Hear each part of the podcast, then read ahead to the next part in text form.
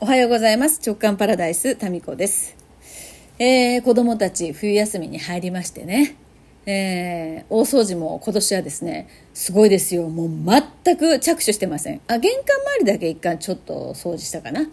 あそれぐらいですかね。で、長男は部活で今行っていて、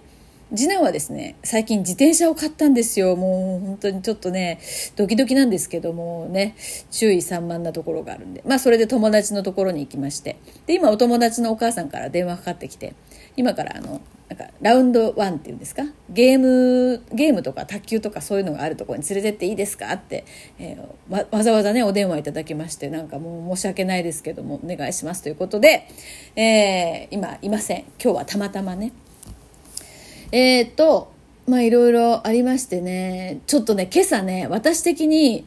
うん、すごい考えるチャンスをいただきまして、まあ、ちょっとそれについて、えー、一人語りしたいと思います。うざ。もういちいちなんかね、いちいち、いちいち大騒ぎします。はい。えー、っとですね、毎年うちにはサンタさんがやってきていて、で、玄関のね、入ってすぐのところにある大きなツリーがあってですね、そのツリーの、うん、下にですね子供たちのプレゼントを置いてってくれてたんですよ。で今年はですねあろうことか朝起きたら次男がですねなんかたクリスマスプレゼントがないみたいなことを言っていました。で次男は小学校5年生で昨日次男との何回かこうやり取りの中でもう僕5年生だしサンタとかおらんしとか言い出したんですよ。でね、多分この番組は、あの、良い子の皆さんとお母さんと一緒に聞いてくれてる君もいると思うんだけど、サンタさんはいるんですよ。で、ちゃんと持ってきてくれてました。まあ、私も子供の頃、サンタさんからたくさんプレゼントもらいました。で、うちにも来てました。ところが、こうやって次男がですね、いるのいない、いないでしょうみたいなことを言ったことによって、サンタさんがどうやらですね、えー、忘れたみたいなんですよね。あ、もう、もう僕のこと、なんだ、そんな疑いの目で見るんだ。まあ、じゃあ、もう、そんな、なんか楽しみにしてくれてないんだったら、まあ、いっか、みたいな、ちょっと気の緩みがあったんでしょうね。で、こともあろうか、その何も置いていかず、うちは昨日はね、素通りされたみたいなんですね。えー、ただサンタさんからの連絡を受けているこのね親にはちょっと何が何かこうプレゼントの状況どうなってるかなっていうのは連絡が来るようになってるんですよ。でそれではプレゼントは準備していると。相当もう年齢的にもね何が欲しいのかよくわからない、えー、ところですよね。なんですけど、まあ、とりあえず準備はしていると。ただそれをそのツリーの下に置くのを忘れたらしいんですよね。っていう現象がありましてでしまったと昨日ね私はあのクリスマスらしいメニューをたたまにはっていうか、まあ、初めて作ってみようということでまあちょっと奇抜なトナカイのですね のインスタにも上げてましたけど、まあ、今週の「週刊の空地」にもう一回貼り付けますんで見てやってくださいよ。え、それをですね作っていることでもうなんかいっぱいいっぱいででサンタさんに「もううち忘れないでくださいね」って念じとくのを忘れたんですよね。それでまあ我が家のクリスマスツリーは朝起きたら何もなかったんですよクリスマスツリーの下に。でわあしまったしまった いや、やらかしたみたいな、きっとね、思ってるんですよ、サンタさんは。でですね、私、すごいこれ、反省で、いや、反省っていうか、あの、考えるチャンスですよね。何をかと言いますと、なんで昨日そういう風になったかっていうと、寝るのが遅くなったんですよ、一つは。で、その寝るのが遅くなって、めちゃくちゃ眠くなったんですよね。えー、で、それはどうしてかっていうと、あの、ちょっとオンライン、アーカイブでですね、昨日中に見なきゃいけない、もうその公開期間が本当に短かったアーカイブがあって、公開期間がさ、3日しかないのよ。丸2日の講座が3日しかないわけ。だから1日私イベントで出てたから、その丸々2日、その動画を見るだけのために時間を作らないと消化できない量だったんですよ。それを1.5倍速で見てたんですね。えー、ですから、もうちょっと疲れてたんですね。で、途中何回も寝落ちして、だからもうす、すいません、あの、旧世紀学の講座だったんですけど、2024年のね、展望についての講座だったんですけど、まあ大丈夫です。睡眠学習でバッチリ。本当かよ。どこかに、えー、刻まれてると思います。で、まあまあそれでずっと見てて眠くて、で、それだけならまだ何のね、えー、まあ眠かったねで終わる話なんですけど、プラス、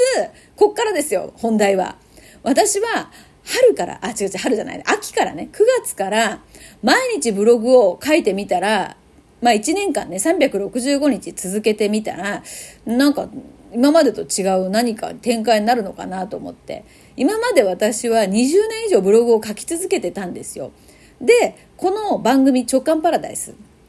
これを始めるにあたって、今まで続けてきたっていうパターンを一回変えるために、えー、一回ブログやめてみようと思ってやめて、で、まあ3年間ちょっとお休みしてたんですよね。で、まあもう一回じゃあ始めてみるかと。確かにその20年以上書いてはいたけど、毎日一日も休まずに書いたことはなかったんですよ。ほぼ毎日って感じでは書いてたけど。一日も休まずに365日って書いたらどうなるのかなって思ってずっと書いてたんですね。で、昨日はもうギリギリだったんですよ。こ今日中にあげないといけないっていう、その毎日ね、書くっていうことでいくと。それでもう眠い中、もうそれをこなすのでいっぱいいっぱいで、ちょっとサンタさんとのコンタクトを忘れたんですよね。それで今日なんか次男ちょっとがっかりみたいな。あれっていう。そこにつながってりましてね。で、私は、あ、これなんか優先順位がおかしなことになってるぞということに気づくきっかけになりました。それで、あの、まあ、ブログはですね、そうは言っても9月から毎日毎日書いていて、もうすぐ100日になるんですね。で、100日をめどに毎日書くのはやめようと思います。で、100日、まあ、365日続けたらどうなるんだろうっていうのが一つやってみたいと思ったきっかけだったんですよ。で、100日の現在でいくと、あの、そう、毎日続けたらどうなるだろうっていうのと、せっかく続けるんだから、一つ、ここにね、もう一つ試したいことがあって、試してみて、うんと、その様子を見てみたい、観察したいことがあって、一つは、なんかとにかく毎日書くと。で、まあ何らかのちょっとはためになる話をブログで書こうっていう思いが一つあって。で、この直感パラダイスは、もう何のためにもならない話をしますということに、えー、努力してるわけですよ。うっかりためになりそうになったらいかん。ためになりそうになってしもうたみたいな。っていう話を自分が喋りたい時に喋りたいタイミングで喋りたい内容を喋ってるんですよ。つまりなんか気楽にやってるんですよね。で、この2つ、まあ、媒体は違うにしても、2つをこう同時にこうほぼ毎日、まあブログの方は毎日やってみたら、なんかどうなるんだろうっていう。そこにまあ一つ、こっちの方が面白いなと思って、その実験をやってたんですよね。そうしたところ、100日もやれば、まあその動きは大体見えるかなと思ってですね、一つの私の結論がそこに見えてきそうなので、100日まであとだから3日4日あるんですよ。もう一回ちょっとあの正式に、えー、正確に数を計算してみようと思うんですけど。で、その結果がね、面白い結果が出ました。で、この結果をね、えー、さっき次男と二人でですね、喋っているのを長男が聞いてニヤってしてました。うん、これちょっとね、メルマガの方で書こうかなって思ってます。この100日、毎日、まあできるだけためになる内容を、まあそうじゃない時もあったけど、その、まあ、読者を意識した内容を書いたんですよ。自分開花とか何かこう心軽くなるような話みたいなことにね、えー、フォーカスしてなるべく何かのためになるようにっていうふうに書いたんです。でこの直感パラダイスためにならないように努力してんですよ。で媒体は違うけれどもその結果どうなったかこれだからね実験といっても音声と書く方っていうのがちょっと違うのであのまあ正確なそのなんていうかな、結果は出ないかもしれないけど、まあでも、なんとなくね、うん。だからこれをもっとその、もっとはっきりと結果を出したい場合は、同じ媒体で、その、例えば直感パラダイスはためにならない話。で、もしラジオトークの方でもう一個番組が持てるとしたら、まあどうやら持てないみたいなんですけど、持てるとしたら、そっちの方はためになる話をするっていうふうに比べるとか。でブログでは、うんと、ためになる記事を書くブログと、なんかためにならないけど自分が楽しいことを書くブログっていうのを同時に走らせてみて、で、その結果どういうふうになるのかっていう、これがまあ、あの、正しい実験の仕方かもしれませんけど、まあ、あの、ついでにやった実験みたいなところがありますので、まあ、ブログ100日書いてみてのね、うん、その気づきを、あの、メルマガにそうね、今年最後のメルマガはそれにしようかな。メルマガタミチャンネル。まあこれは無料なので、もし、たまにしかね、あの書いてませんけど、まあ結構ためになる話を書いてます。うん。まあメルマガの方はね。メルマガはね、わざわざ登録してくださってる皆さんなので、まあ、ちょっとためになる話を文章で書いて。で、まあ講座とかイベントのお知らせもしてますので、まあ、そちらの方をぜひ、これを機にね。で、面白い結果になりましたね。で、まあでも、やっぱりなっていう。